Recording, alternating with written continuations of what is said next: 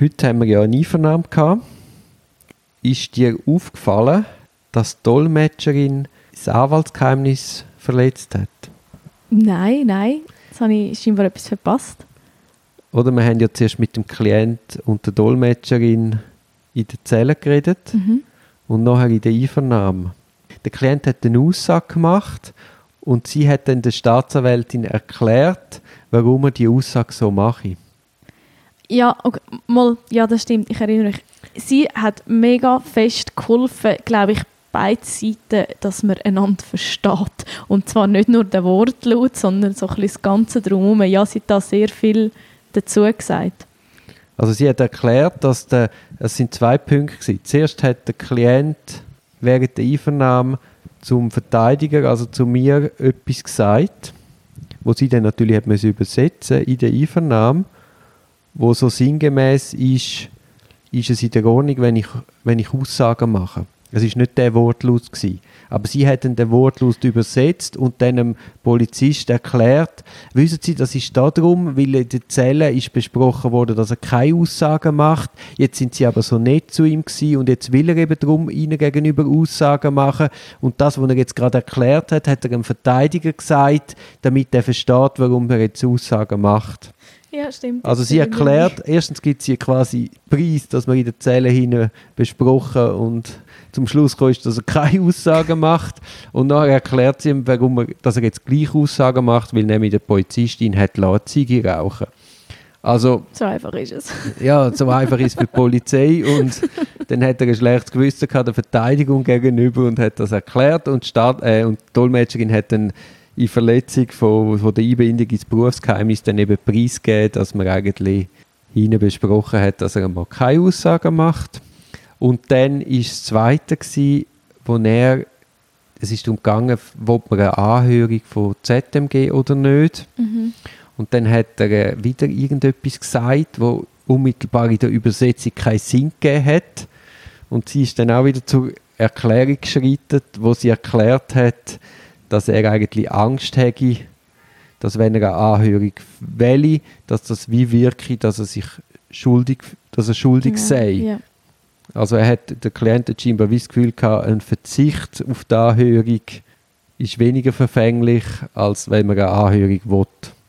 Nein, umgekehrt. Nein, nein, er hat ja ihr zuerst erklärt, er will keine Anhörung, der Anwalt soll entscheiden, ihm sei es gleich.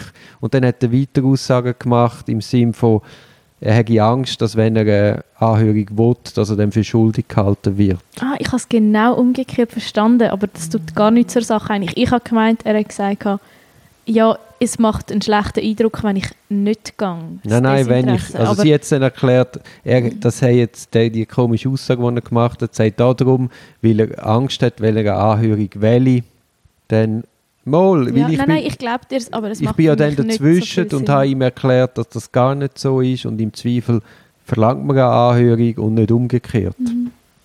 Und dass das überhaupt nichts zu bedeuten hat, sondern ja im Gegenteil, aus unserem Verständnis, wenn man unschuldig ist, dann will man ja das dem Richter auch noch sagen. Ja, das wäre so, das du hast ich das gedacht, von dem er Hintergrund. ja, ja, nein, nein. Aber also man muss gleich, es passiert, es hat eigentlich nicht so viel damit zu tun. Also ich möchte jetzt nicht sagen, dass irgendjemand anders entscheidet, weil man keine Anhörung verlangt hat. Also das hat nichts Ja, nein, mit dem natürlich zu tun. nicht. Das ist wirklich nur, man denkt es vielleicht, Eben. Aber es ist ja dann erstaunlich, dass je nach Herkommen dass es ganz Das- anders das ist. ganz ja. anders interpretiert wird. Und auch die Bedeutung von diesen Anhörungen für die Leute, das ist man sich auch nicht bewusst, oder? Wie dann, man ist ja dann im Fristendruck nach der polizeilichen Festnahme, der vorläufigen Festnahme durch die Staatsanwaltschaft, der Zuführung zum ZMG, bist du immer unter Zeitdruck und man versteht, man muss wie auch bewusst sein, das baut jedes Mal Hoffnung auf, wo wieder abfällt. Mhm. Mhm. Eben, und man ist in dem Prozess, in wo man so halbe versteht und ein bisschen erklärt überkommt, aber eigentlich nicht so genau weiß, was läuft. Und natürlich, wenn es dann plötzlich heißt, hey, jetzt gehen wir vor das Gericht, kann man sich da schon etwas erhoffen. Also das, das verstehe ich schon. Ja, und eben, ich meine, eben anders Herkunft, Herkommen, anderer Kulturkreis, anderer Umgang von der Polizei gewöhnt. Ich, ich weiß nicht, ob der auch das Gefühl hat, oh, ich will nicht vor Gericht, weil dann habe ich ja noch ein Urteil.